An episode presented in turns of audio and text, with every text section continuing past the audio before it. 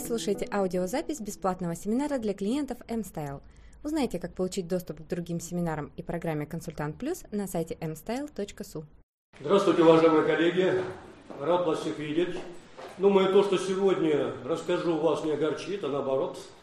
Как многие говорят, вот уже с бухгалтеров пора бежать. Нет, профессия наша замечательная. Столько изменений, сколько бухгалтерской профессии. Я, наверное, даже не смогу другую такую представить.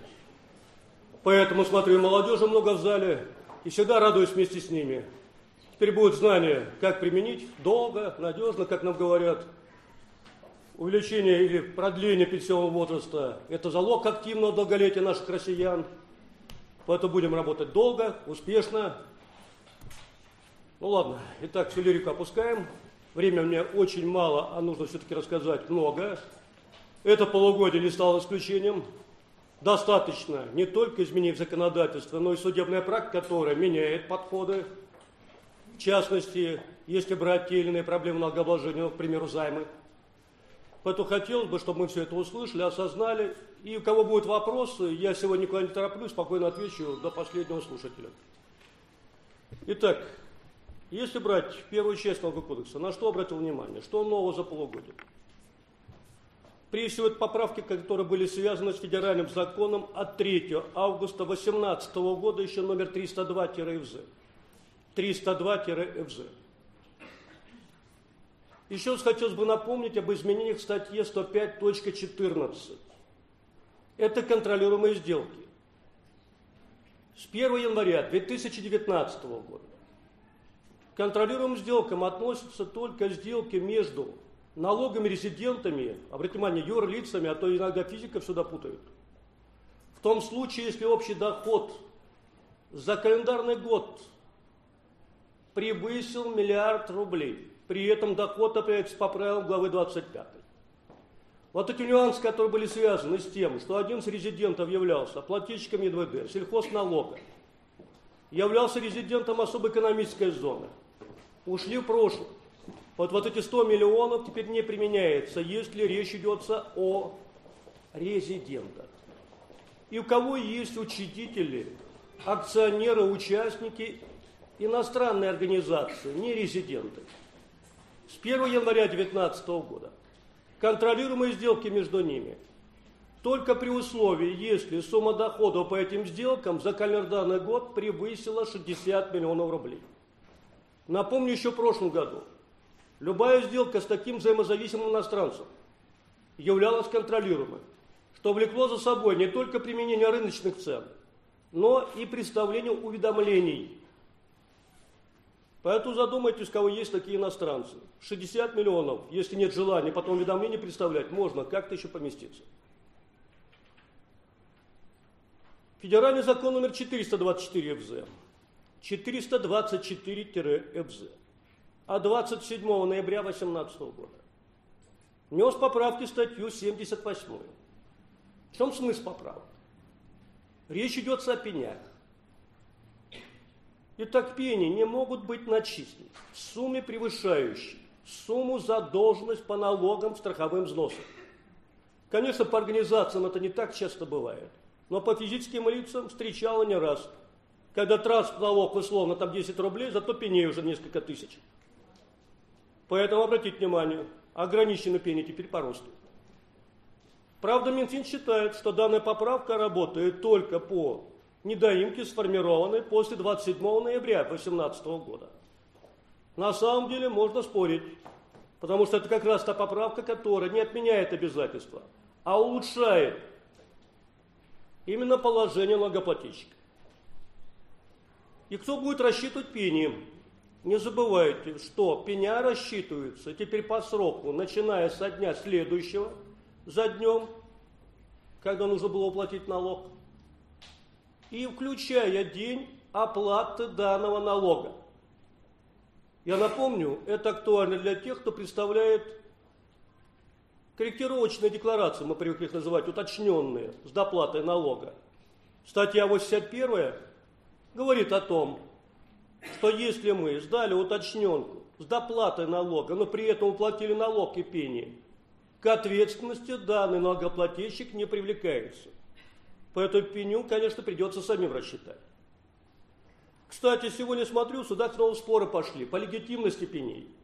Мы начали забывать, что налоговый орган выставляет требования по уплате пеней, должен пояснить, с чем связаны эти пени, и нам также, соответственно, показать, каким образом они рассчитаны.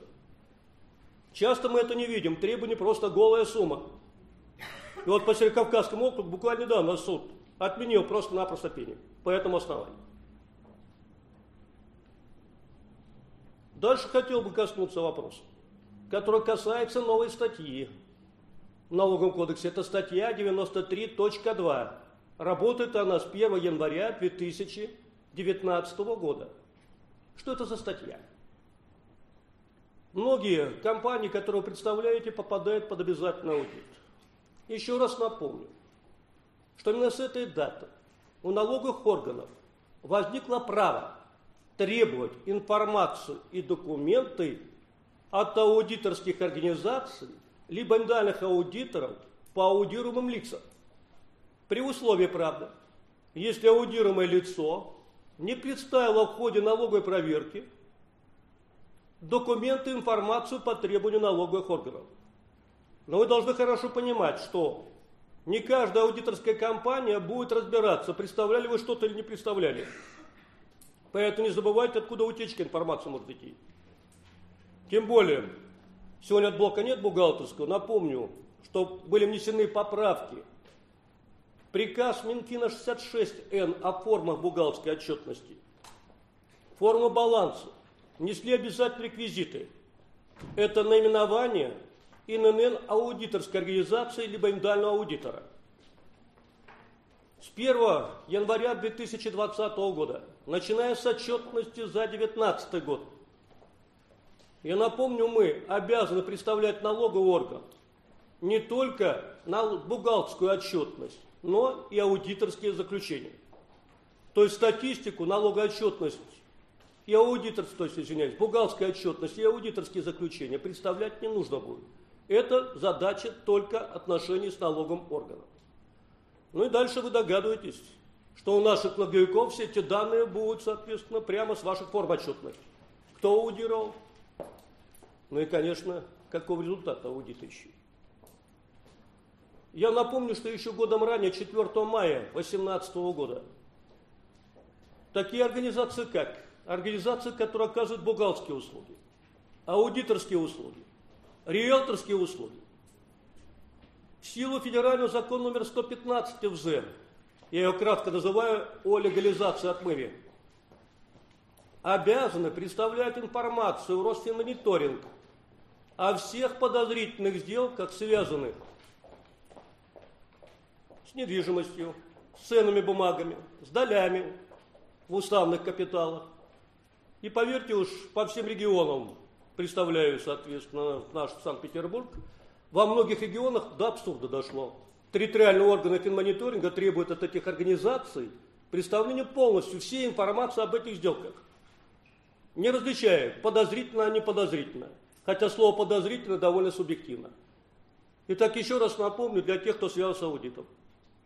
Чтобы вы не удивлялись, откуда информация появилась в налоговых органах, финмониторинге.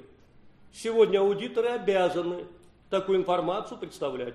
При этом, как Минфин нам напомнил, аудиторская компания не обязана своим клиентам, аудируемым лицам, сообщать о таких фактах. То есть это все можно за вашей спиной делать. Дальше хотелось бы отметить вопросы, которые сопрягаются с ценой. Я часто в ходе консультации отвечаю на этот вопрос. Так можно и нельзя. Цену применять ниже рыночной, если сделка идет взаимозависимым лицом. Все мы привыкаем, что статья 105.3 как бы определяет, что если сделка между взаимозависимыми, то для цели налогообложения необходимо применять рыночные цены. Напомню, что рыночной ценой по умолчанию является цена по сделке с невзаимозависимыми лицами, заключенной на сопоставимых финансовых коммерческих условиях по аналогичным либо однородным товарам. То есть что это означает такая длинная фраза? Что если, к примеру, всем я сдаю в аренду помещение за 100 рублей квадрат, то если при тех же условиях сдаю помещение взаимозависимому, то арендная плата своему взаимозависимому должна также составлять для целевого обложения 100 рублей за квадратный метр. Но на самом деле законодатель пробел очередной, соответственно, допустил данной статье и в разделе 5.1, на что обратил внимание Верховный суд. По мнению Верховного суда, а дальше пошла уже судебная практика на базе этого обзора, вот как пример приведу. Постановление арбитражного суда Уральского округа 28 февраля 2019 года. Я только последний беру. До этого по Москве были по северо-западу такие же решения. Номер F09 470 дробь 19 470 дробь 19 где судьи еще раз обратили внимание на положение раздела 5.1 и в своем выводе указали, что налоговая инспекция на местах не вправе заниматься контролем цен по сделкам между взаимозависимыми. И цена на 50% ниже рыночной между взаимозависимыми не является еще основанием до начисления налогов. Я напоминаю, что раздел 5.1 дал такое право только – ФНС, Федеральной налоговой службе, но не инспекциям на местах. Для этого в Москве и сформирована межрегиональная инспекция для ценового контроля, куда в последующем и пересылается ваше уведомление, кто связан с контролируемыми сделками. Ценовой контроль идет через ФНС контролируемых сделок. Поэтому не факт, что сделки взаимозависимые, которые вы реализуете, относятся к контролируемым. Но в то же время хотел бы предупредить. Позиция Верховного суда заявлена еще в обзоре 2017 года, что если вторая часть налогового кодекса в любой из глав части налоговой базы ссылается на положение статьи 105.3, это рыночный, то в этом случае налоговая инспекция вправе вести контроль по применяемой цене по сделке, связанной с данным налогом. Ну, самый яркий пример, где 105.3 очевидно. Это те же сделки, которые связаны с безвозмездной передачей товаров, работ, услуг, имущественных прав. Вспоминаем статью 154. Или вот буквально на прошлой неделе, в пятницу, проводил семинар с теми организациями, которые связаны с приобретением и дальнейшей переработкой или реализацией лома отходов черных цветных. И также напоминаешь, что в качестве налогового агента ты, получив счет-фактуру и накладную от организации, реализующей лом, должен вспомнить, что применяется для расчета налоговой базы для НДС именно рыночная цена, так как там связка идет со статьей 105.3 налогового кодекса. Поэтому вот в чем риски когда я по заниженной цене начинаю закупки этого лома. Дальше отмечу, это вопросы, которые сопрягаются, раньше мы это называли должной осмотрительностью. То есть речь идет о более, ну, так скажем, подходе тщательно при выборе своих контрагентов. Почему я уже не говорю о должной осмотрительности. Еще в 2018 году мы начали работать со статьей 54.1. И напомню, по умолчанию данная статья Налогового кодекса определяет, что не является единственным и основным обстоятельством, свидетельствующим о недобросовестности налогоплательщика в части незаконном уменьшении налога или налоговой базы. Это отношение с контрагентом, который нарушает законодательство о налогах и сборах. А то мы часто в панике. Вот все, наш контрагент отказался от НДС, дал уточненки, что нам делать? Еще раз повторяю, налоговый кодекс сегодня нас прикрывает. Хотя в судах позиция неоднозначна по этому вопросу, сразу предупреждаю. Нужно уметь доказывать еще. Неформально сделок. Что сегодня предлагают все-таки при выборе контрагентов? Есть такой сайт pb.налог.ру. Английские буквы, прозрачный бизнес первые, налог.ру. На этом сайте представляется информация об организации, где по введению идентификаторов наименования организации ННН можно получить хотя бы формальную картинку о вашем потенциальном контрагенте. То есть это не только то, что он выгорел, если у него дисквалифицированы должностные лица, но это информация о доходах, это информация о налогах и информация о предъявленных каких-либо соответствии штрафных санкций данному налогоплательщику. Поэтому я думаю, это не так сложно. Если мы впервые сталкиваемся с этой организацией, для себя хотя бы зайти на данный сайт, снять этот скриншот, как мы теперь называем снимок, и включить свою электронную базу. Поймите, споры возникают через год, через полтора иногда. И надо хоть чем-то аргументировать. Что мы не просто так слепую, непонятно с кем, заключили контракт или договор. Я не призываю вас платить деньги, сейчас кто только не предлагает платные базы. Я говорю немножко о другом. Что хотя бы формально себя подстрахуйте. Еще один сервис появился, его настойчиво рекомендует ФНС. На сайте налог.ру размещен сервис налогокалькулятор по расчету налога нагрузки. Я иногда так и шучу.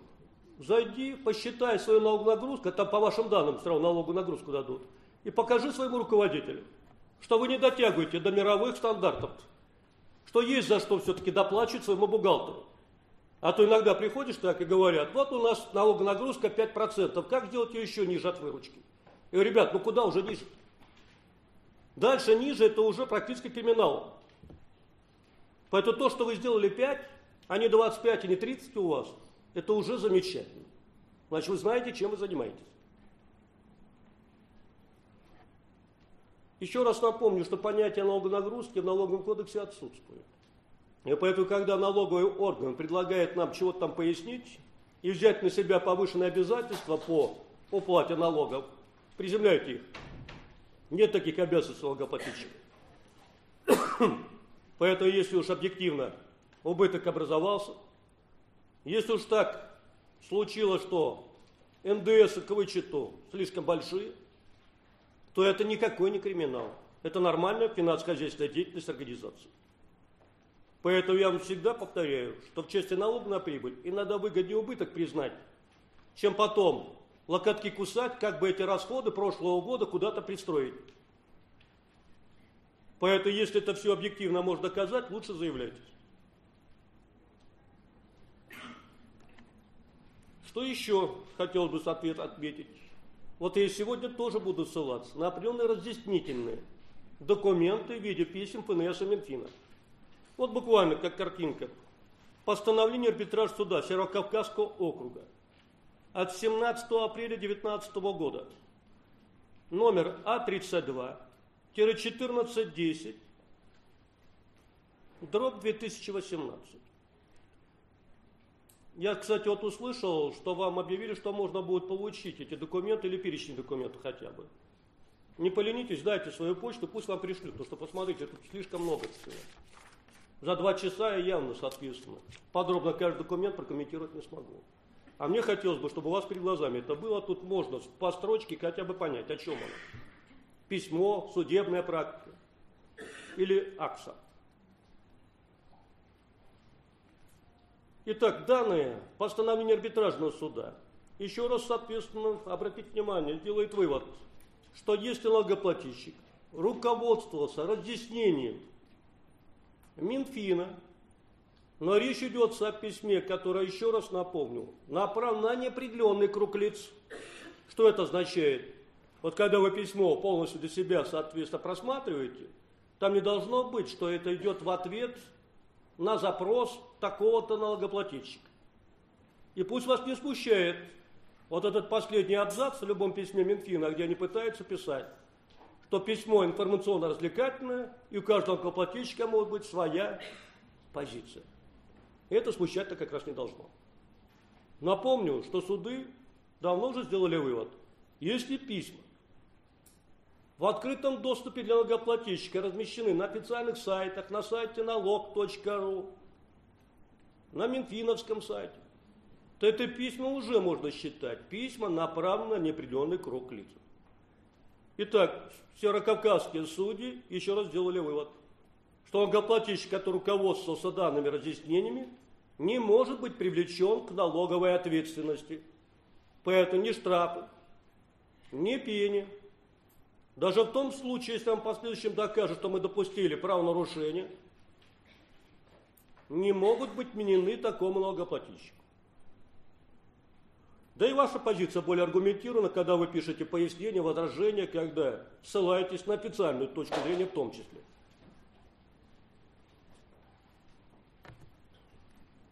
Еще один момент. Вот начали мы о недобросовестных. Обратите внимание, есть такое письмо ФНС от 29 марта 2019 года. От 29 марта 2019 года. Номер ГД 4-14, дробь 57, 22. 57, 22. В этом письме ФНС указывает на признаки физлиц, которые профессионально создают номинальные юрлица. То есть, обратите внимание, нам вами по этим признакам оценить учредителей наших потенциальных клиентов – и в том случае, если мы видим, что они этим признакам соответствуют, отказаться от совершения сделки с таким контрагентом. Ну как вы себе это вы представляете? Как вы будете копаться, докапываться в соответствии с эти признаки? Ну вот один из признаков. Вы должны прошерстить весь Игорью и обратить внимание, что на данном физлице зарегистрировано больше десятка различных организаций. Замечательно, анализ такой еще проводить будем. Надо еще обратить внимание на то, что данное ли физлицо привлекалось ли для дачи, соответственно, различных показаний в налоговый орган. Надо также обратить внимание по данному лицу, исключали сырье, образованная им организация или нет, и так далее. Самое удивительное другое, признаки они все знают, но тут же пишут нам, что у них у самих оснований для Отказа в регистрации таких организаций немного. Это только в том случае, если физлицо само по уши в долгах по налогам или по нему идут какие-то мероприятия. Ну и плюс, если связано с кривыми адресами. То, что мы пытаемся зарегистрировать. Кстати, сегодня я смотрю, да, казалось бы, зарегистрировать организацию не так уж сложно. На самом деле отказы идут. В части соответствия адресов. Многие из ваших арендодателей теперь мудрые стали. Просто налогу извещают о том, что они не хотели бы, чтобы по их адресам регистрировались компании. Поэтому выясняйте сразу, если нужно создать кого-то чего. Что еще? Буквально недавно ФНС напомнила, что физические лица, которые являются плательщиками налога на профессиональный доход, что это за налог? Это новый налог, кто слышал, который пока в четырех регионах только соответственно. Это Москва, Московская область, Калужская область и Татарстан. Налог на профдоход – это налог физических лиц, либо индивидуальных предпринимателей, не имеющих наемных лиц, и оказывающих услуги или выполняющих работы в интересах физических лиц, либо организаций. Налог упрощенный, да, там он предусматривает, что необходимо только фиксировать свои доходы через программку «Мой налог», подтверждать это соответственно полномочным банкам и данную информацию практически в режиме онлайн отправлять налоговый орган. Налоговый орган до 25 числа следующего месяца рассчитывает соответственно налог, представляет уведомление, и наше физлицо производит уплату по данному уведомлению. Никакой отчетности нет. Ставка налога, кстати, 4% при оказании услуг физлицам и 6% при оказании услуг выполнения работ юрлицам. При этом страховые взносы такие физические лица не платят. Вот в чем прелесть этого налога только. Сейчас идет реклама такая. Да, то, что Москва говорит о том, что там народ чуть не в очереди стоит, чтобы записаться и платить налоги. Да? Сегодня уже предложение Мишустина ускорить введение данного профналога по другим субъектам Российской Федерации. Я напомню, эксперимент вообще на 10 лет затевали. Я так понимаю, где-то уже, может, со следующего года и в Питере будет возможность. Но я о другом. Я о том, что вы можете столкнуться с такими физическими лицами. ФНС буквально недавно еще раз пояснила, что хоть он и состоит на учете, как плательщик налога профессионального, на профессиональные доходы, Московской, к примеру, области он может вести деятельность, оказывая услуги и в других субъектах Российской Федерации. Поэтому, если вдруг кому-то придется заключать договор с таким физическим лицом, а я напомню, если он плательщик налога на профдоход, то налоги он платит сам, мы только что об этом говорили. И страховые взносы вы также по нему не начисляете. Есть смысл проверить, насколько он вас не обманывает. Каким образом? На сайте НПД, это первая буква, налог на профессиональный доход. НПД. .налог.ру разместили реестр данных налогоплательщиков. Я напомню, если вас обманут, цена вопроса – это доначисленный НДФЛ, штрафы по статье 123, ну и, конечно, доначисленные страховые взносы. Поэтому есть смысл, если предлагают заключаться, еще раз, соответственно, убедиться. Включен он в реестр, как плательщик данного налога или нет.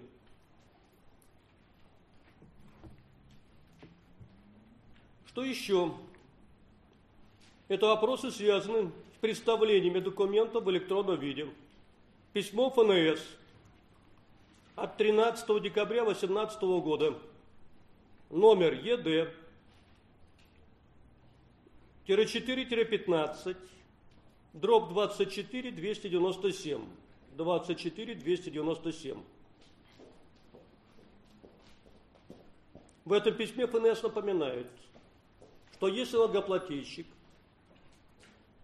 представляют налоговые органы электронные документы, то фиксация дат сопрягается непосредственно с информацией спецоператора, что их не интересуют те даты, которые стоят на наших документах, их интересует дата конкретно прохождения, соответственно, электронного документа через спецоператора. Кстати, я думаю, вы все уже давно приловчились и пользуетесь вот такими небольшими отсрочками. Если вы получаете требования, как вы думаете, есть смысл торопиться его открывать сразу же? Я про электронные требования. Да нет. Вы помните, вам нужно в течение шести дней уведомить о факте получения электронного документа. И только с этой даты начинает отсчитываться срок для представления пояснений, документов. Поэтому иногда не надо торопиться. Если вы сильно заняты, потерпите. Особенно, если это конец камеральной проверки. Это вообще замечательно. Ну ладно, я думаю, все вы уже ученые, но просто пока что такая небольшая хитрость. Следующее. Письмо ФНС от 10 января 2019 года, номер ЕД, 4-2, дробь 55. ЕД-4-2, дробь 55 где ФНС пытается убедить налогоплательщиков, что нарушение процессуальных сроков, нарушение процедур, связанных с налоговым контролем, не влечет за собой отмены решений налоговых органов, например, о привлечении к налоговой ответственности. На самом деле письмо довел, но судебная практика зачастую складывается совсем не так. И вот буквально недавно, обратно же по Западносибирскому округу постановление, где судьи, да таких много, я просто вам пример привожу, еще раз делают вывод, что если нарушены сроки, а внимание, сроки даже по подготовке самого решения, то что дата решения должна совпадать с датой рассмотрения материала проверки. то это уже влечет за собой незаконность решения налогового органа. Поэтому если мы связаны со спорами с налоговым органом в рамках контроля, и вас начинают доставать уже различными требованиями, различными иными, как сегодня модно, там сообщения, уведомления и так далее. Давайте разбираться в этой кухне. Напомню, налоговый кодекс пока требует от вас реакции на требования налоговых органов, что подача пояснений, что, соответственно, по представлению информации или документов, что установлены жестко сроки. А я же до сих пор что вижу.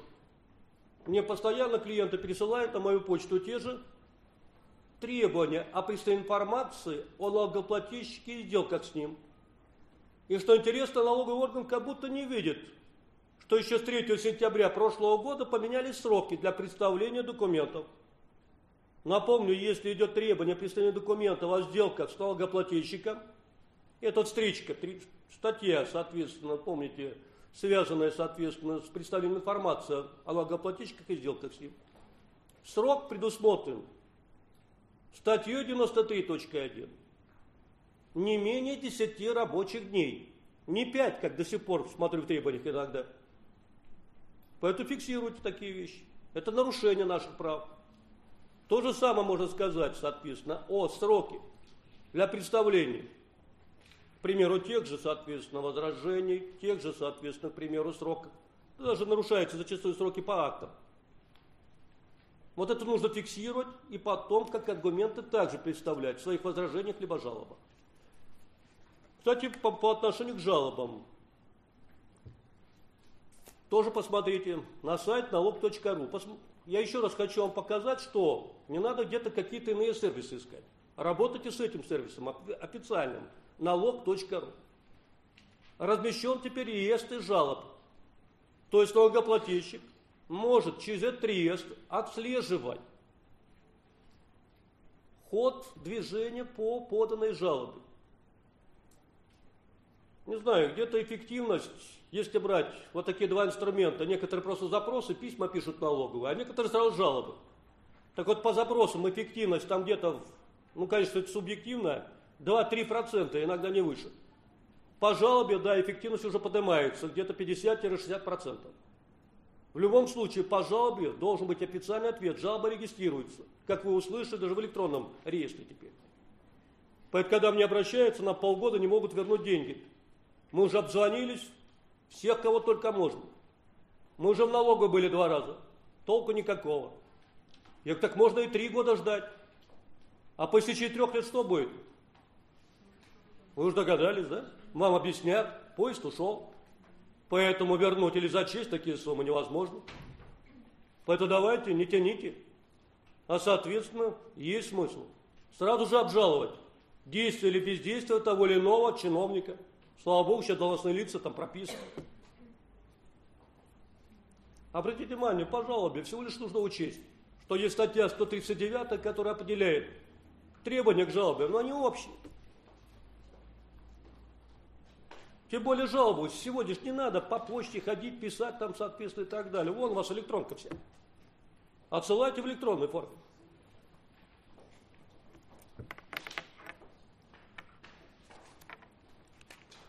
И еще одно. Письмо ФНС от 29 марта 2019 года. От 29 марта 2019 года. Номер СА 4-7, дробь 5804, 5804. В этом письме ПНС пояснила, в каких только случаях налогоплательщик не будет считаться недобросовестным, если его платежи в налоговый орган зависнут в проблемном банке. Я к тому, что да практически каждую неделю один-два банка лишаются лицензий. Очевидно, период проверки Центробанком банка ему приостанавливают корреспондентские счета. Это означает, что все платежи, включая платежи в налоговый орган, через этот банк осуществить уже нельзя. Судебная практика уже давно сформирована по этому вопросу. Большинство определений Верховного суда стоят на том, что если организация, даже отправив платеж на получение с достаточностью средств на остатки на расчетном счете, все-таки не дождалась, когда эти денежки на лицевые счета были, соответственно, занесены налоговый орган, является виновной. При условии, если она не может представить доказательства о том, что она не знала о проблемах данного банка.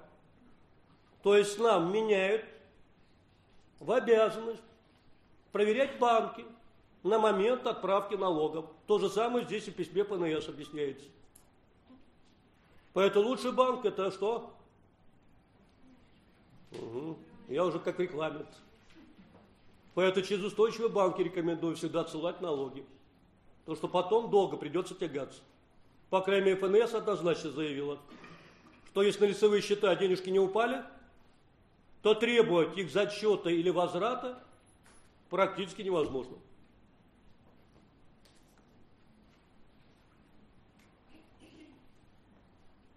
И еще одно. Информация ФНС от 24 мая 2019 года. От 24 мая 2019 года. ФНС порекомендовала налогоплательщикам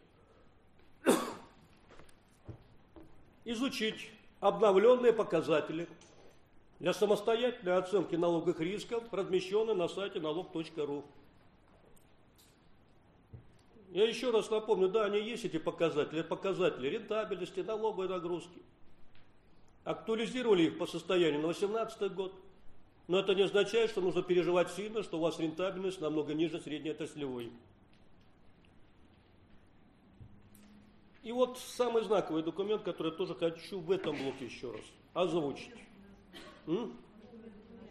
А там нет номера. Это просто информация не поясняет, да, вот заходи к нам и любуйся. Федеральный закон от 6 июня 2019 года номер 129-ФЗ.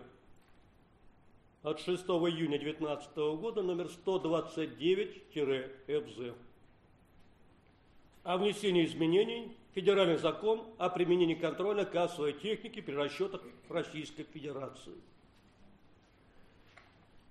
Вот обратите внимание, вот сколько уж семинаров провел по ККТ, даже в Питере, Народ только в конце семинара осознавать начинает, насколько все запутано, сложно, и самое главное, попахивает большими штрафами.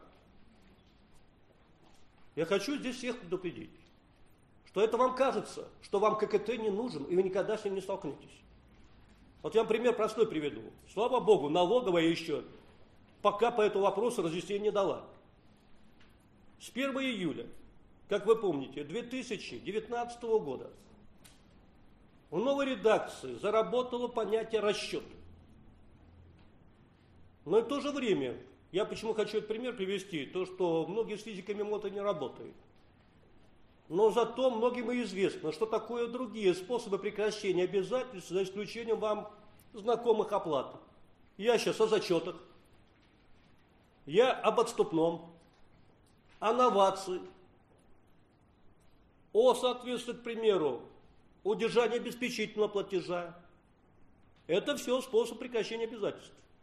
Так вот, еще раз напоминаю, что в 54-м ФЗ от применения ККТ освободили только расчеты между юридическими лицами, организациями, между ИП или между организациями ИП в безналичном порядке, который производится данными субъектами. Безналичный порядок – это прежде безналичные формы расчетов, которые предусмотрены в ГК и в банковском законодательстве. Вам это знакомые безналичные формы. Речь идет о платежных поручениях, платежных требованиях, о кредитивах. Все остальное безналичным расчетам не относится.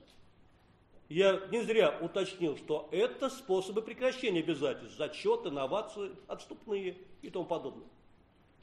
Но при этом сегодня же юристы начинают объяснять, что к расчетам относится и представление ино, то есть и иное встречное представление при продаже товаров, работ, услуг. А к иному встречному представлению можно отнести и новацию, когда ты передаешь какие-то товары в части, соответственно, к примеру, погашения долга. И зачет, когда речь идет о продаже товара, работы, услуг, уже есть мнение, что это тоже встречное представление. А дальше догадывайтесь. По умолчанию 54 ФЗ говорит о том, что КТ применяется при всех расчетах Российской Федерации, а дальше только исключение. Исключение вы от меня услышали. Это расчеты в безналичном порядке. И как они дальше споют? Я сегодня, соответственно, не даю гарантии, что не захочется, чтобы мы светили через единую информационную систему еще и зачеты. Цена вопроса, наверное, вам понятна. Статья 14.5 КАП. За неприменение ККТ предусмотрен штраф для должностного лица в размере от половинки до двух третей суммы расчета, но не менее 10 тысяч рублей. Для юрлица от трех четвертых до суммы расчета, но не менее 30 тысяч. А зачеты на миллионы проводят. Поэтому я надеюсь с вами, что ФНС до этого не додумается. Но посмотрим, как оно дальше будет. Я просто показал эту логику, что она не такая уж и сложная. Ну и, конечно же, если мы о ККТ, сегодня же вопросов довольно много. Мы у Петрова удержали 100 рублей заработной платы за предоставленную услугу, примерно по перевозке, соответственно, там свои его вещей куда-то. Мы, соответственно, Сидору держали 50% соответственно от стоимости путевки. Вы же поймите, если вот такие вещи идут, удержание, и связаны с передачей товара, работы, услуг, если это не, не увяжете с трудовым правом, с 1 июля 2019 года также влекут за собой обязательно применение ККТ. Еще и будем разбираться, на какую дату его применить надо. Что считать датой, соответственно, как раз расчета. Или дата, когда мы зарплату ему начислили, или дата, когда ее выдали. Я-то сторонник все-таки здесь раньше, то что встречное представление будет именно при как раз этих обязательств, которые возникают у нас по выплате зарплаты. А это, соответственно, будет как раз дата, соответственно, отчисления. Ну ладно, задумайтесь. Сегодня официально пока только ответили одно, что если удержать удержание заработной платы стоимости трудовых книжек, кладыши трудовым книжкам, превышение лимита, который вы устанавливаете для работников по мобильной связи, это все не требует применения ККТ. От себя добавлю, сюда же можно удержание недостач, соответственно, отнести. Это все трудовые отношения. Почему здесь ККТ не применяется? Кстати, наверное, стоит еще раз напомнить позицию Минтруда, где Минтруд официально заявил о том, что это является нарушением трудового законодательства. Удержание заработной плат работника по его инициативе каких-либо сумм, за исключением тех удержаний, которые предусмотрены статьей 137 Трудового кодекса. А у нас есть любители. Написать, прошу удержать для уплаты там, процентов, еще что-то. Так что потихонечку от удержаний уходите. Даже вот еще один пример приведу. Минфин обращается. Надо ли применять ККТ, если удержание проводится по соответствию спецодежде или форменной одежде?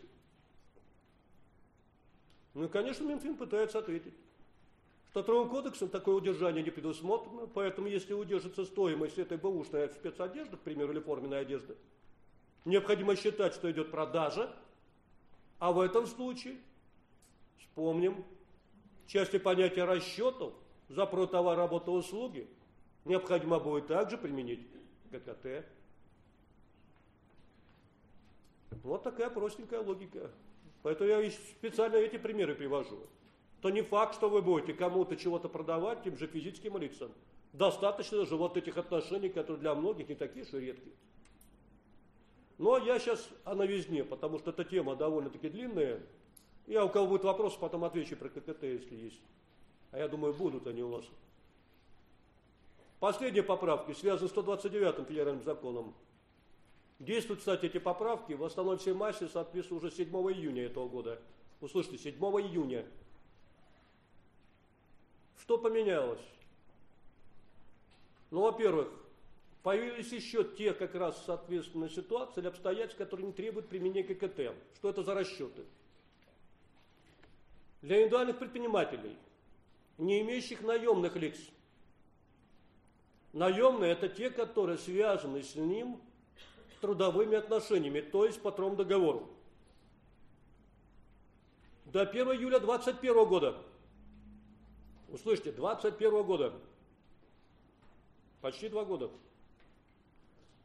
Отсрочили применение ККТ в случае реализации товаров собственного производства, либо выполнение работы или оказания услуг. Поэтому если ИП условно владеет мойкой, при этом у него наемных лиц по трудовым договорам нет там, мойка автоматическая, и там по гражданскому правому кто-то там, соответственно, может быть, обслужит ее иногда. В этом случае, оказывая услуги, ему не нужно мучиться с контролем кассового История только умалчивает. А какой же документ можно получить с этой мойки? То, что они эту норму кинули отдельно. Но в отличие от других случаев, когда ККТ не применяется и описаны, какие документы должны быть выданы, ну, например, при патентной системе налогообложения, этот вариант, соответственно, как-то не дает конкретного ответа, какой документ вам дадут на мойке. Поэтому не удивляйтесь, когда подотчетник приедет и скажет, мне ничего не дали. Я так, конечно, считаю, что по требованию любого физлица ему должны дать документ, подтверждающий проведенный расчет. Не обязательно кассовый чек.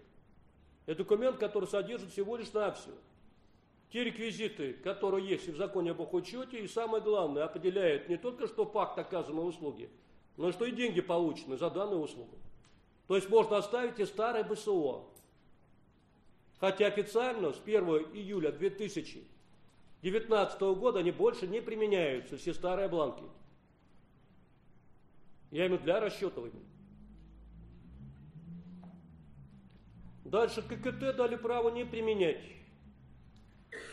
таким организациям, как образовательная организация, организации в сфере культуры такие как, не все, а только дома культуры, досуговые центры, различные, соответственно, клубы. Дальше для таких организаций, как физкультурно-спортивные что это такое? Мы видим различные фитнес-залы, бассейны и так далее. В случае безналичных расчетов за оказанные услуги они ККТ не применяют. Поэтому если вы оплатили как физическое лицо обучение безналичного, в этом случае контроля кассовый чек вам не видать. Образовательную организацию услышали. Может работать без контроля кассового аппарата при безналичных расчетах. То же самое, если вы абонемент купили, но оплатили в безналичном порядке. А в этом случае ККТ также не применяется данной физкультурно-спортивной организации.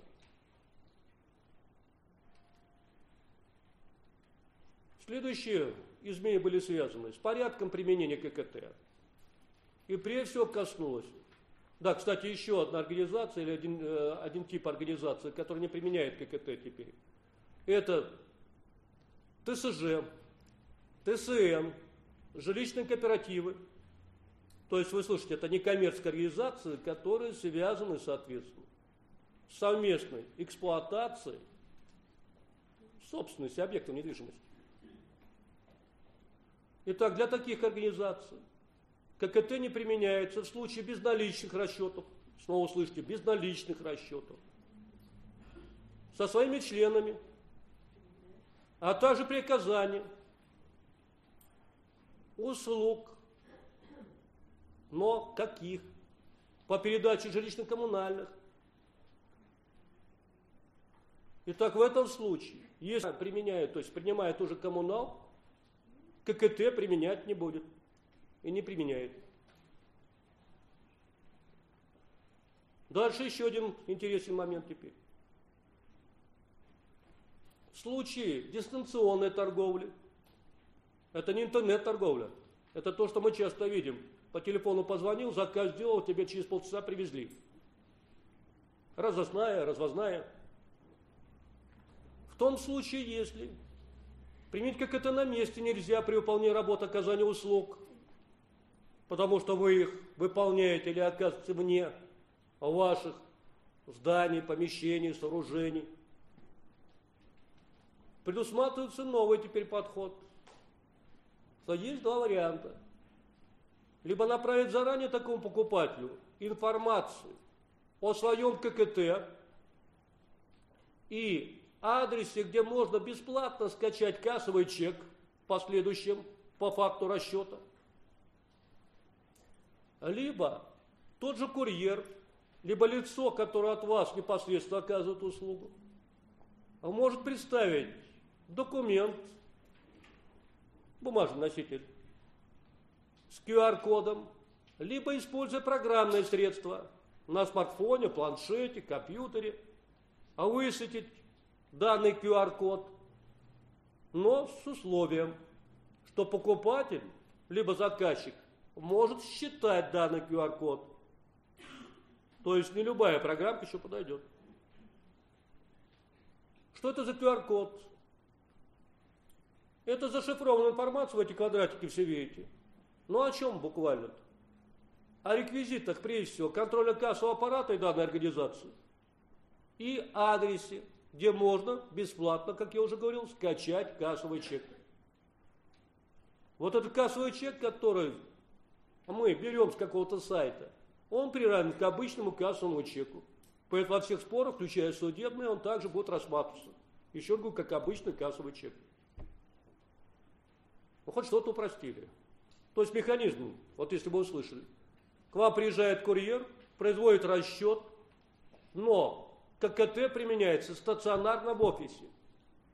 И к концу дня, соответственно, я могу зайти по тому адресу, который будет указан в этом документе, через QR-код, и скачать кассовый чек. Похожий подход, только он чуть проще.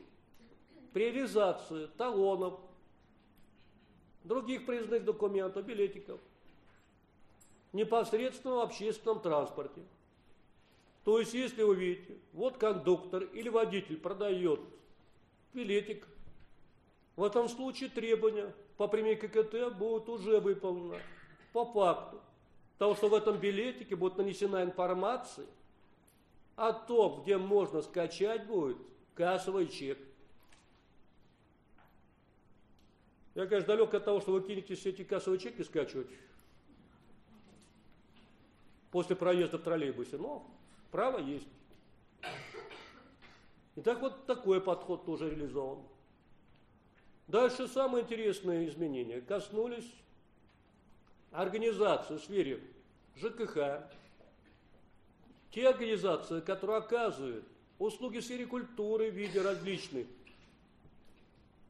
выставок, соответственно, например, те же постановок театральных, да даже самый кинотеатр возьмите образование. Дальше услуги в сфере охраны, безопасности. Что ж нового?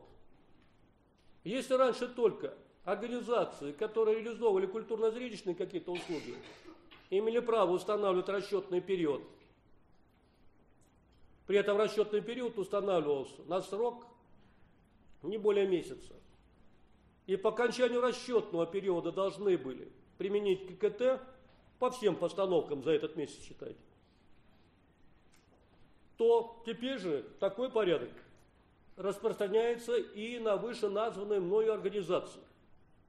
При этом им дали возможность в течение 10 дней по окончании расчетного периода применить ККТ и принять ККТ сразу же по всем услугам за данный расчетный период.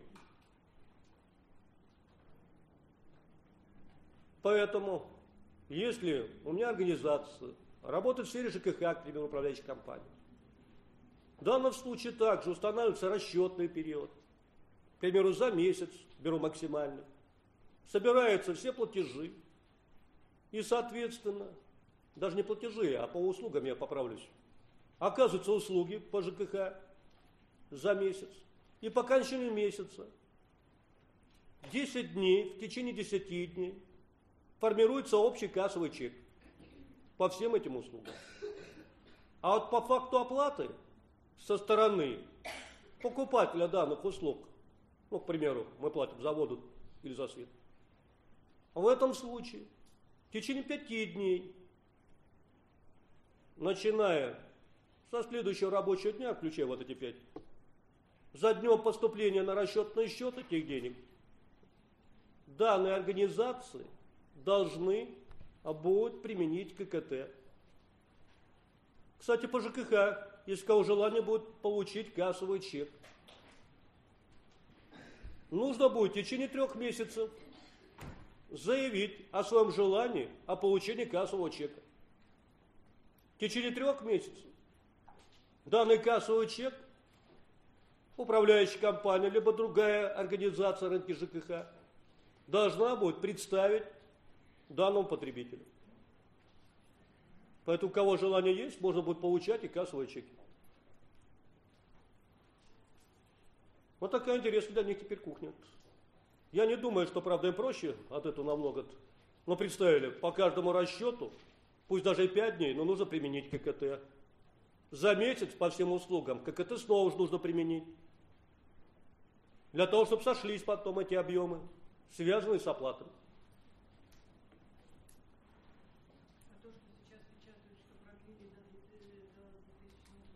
Я же вам непосредственно сейчас говорю о 129 законе. Он принят и подписан. А то, что обещают, тут еще вопрос другой. Пока мы говорим о реальном законе, который принят. Поэтому разговора много было о всех этих сдвижках, задвижках, передвижках. Но вот чем все закончилось вначале.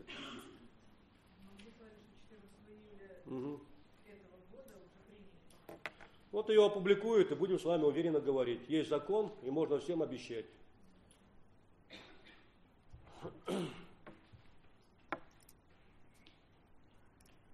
И еще одно. Итак, с 1 июля 2019 года, вот я уже говорить начал, закончился переходный период. Что это означает? Все безналичные расчеты с физическими лицами, за выполненные работы, оказанные услуги, проданные товары. Ну, за малым исключением, которое вы уже услышали, предполагает применение ККТ. И теперь же не важно, оплата и шла через операциониста в банке или через интернет-банк. Любой безналичный расчет физлицо требует применения ККТ.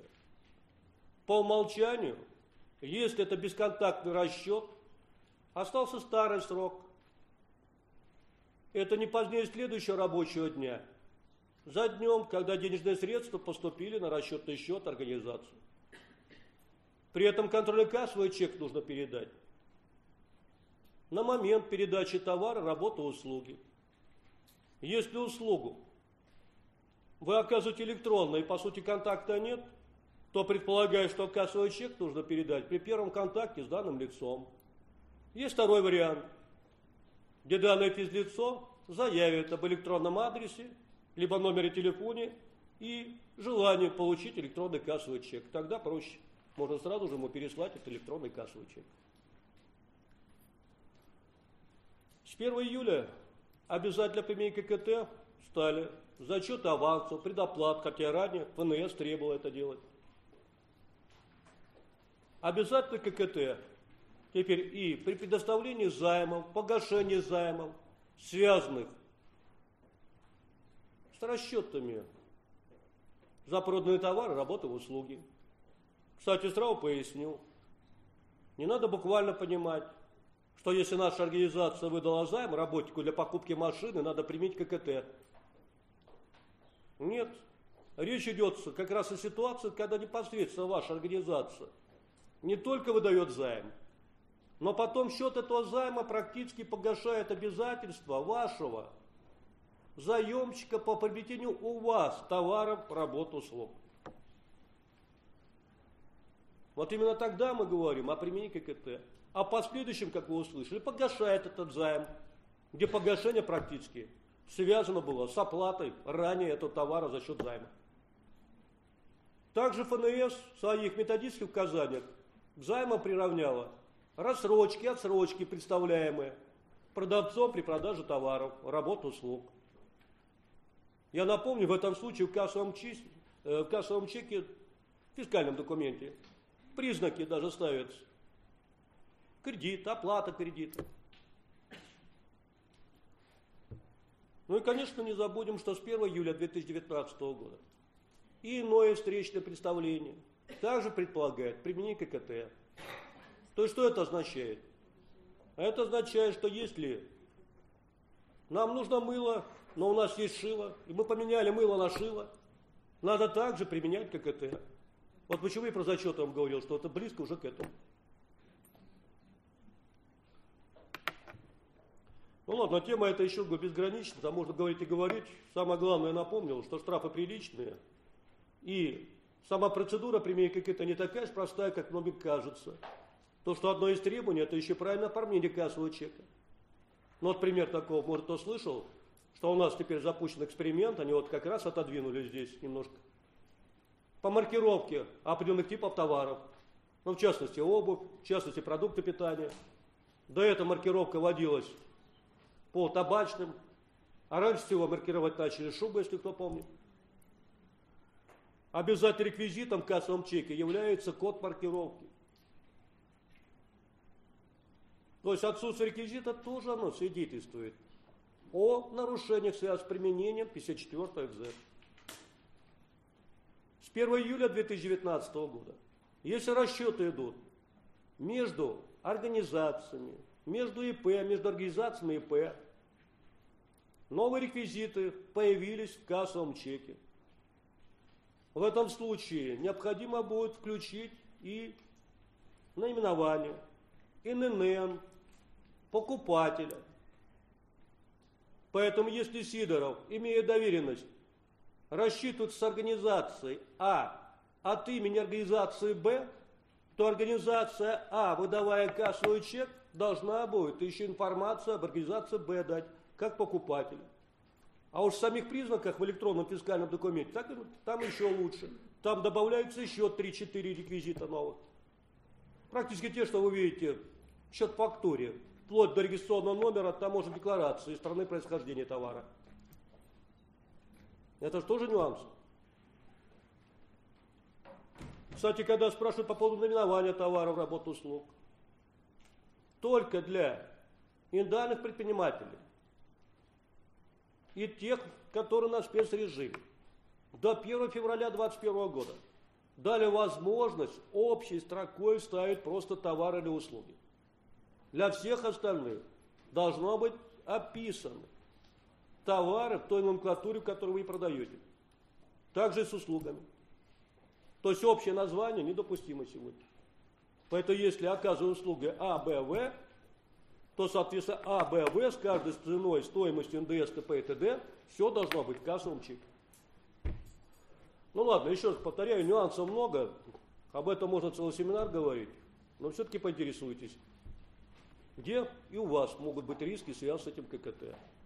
Вот даже самое простое, еще вот такой пример приведу. Мы многие теперь на страхование подсажены. Иногда, соответственно, страховку, оформляющая физлицо, страхового агента. Все, бланки строгой отчетности в прошлом. Теперь речь идет о том, что сама страховая компания должна направить мне кассовый чек, в том случае даже страховой агент физлицо получил у меня сумму, счет оплаты страховой премии.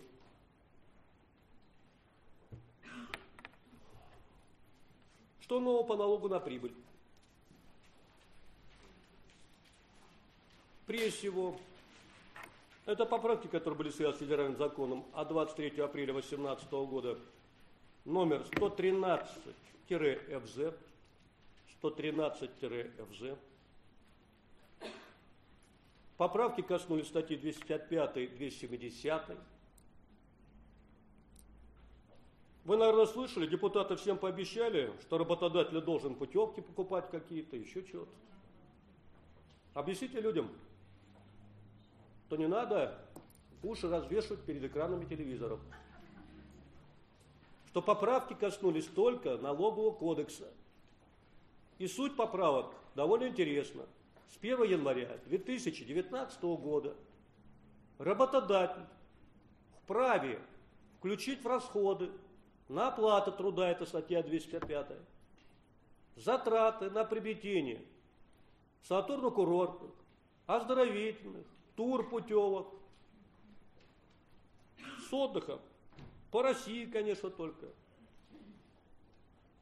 работникам, членам семьи работников, к членам семьи относятся несовершеннолетние дети, супруги, исключение из правила – дети до 24 лет на дневной форме обучения в ВУЗе. При этом сумма затрат на одного человечка не более 50 тысяч рублей. При этом в совокупности все затраты не должны превышать 6% от расходов на оплату труда. При этом 6% берем, начиная с того месяца, в котором вы понесли затраты на приведение этих путевок. Ну, я думаю, как считать эти 6%, с какого периода? Ну и, конечно, нужно вспомнить еще одну такую деталь немаловажную, чтобы вы поняли, в интересах кого депутаты-то постарались.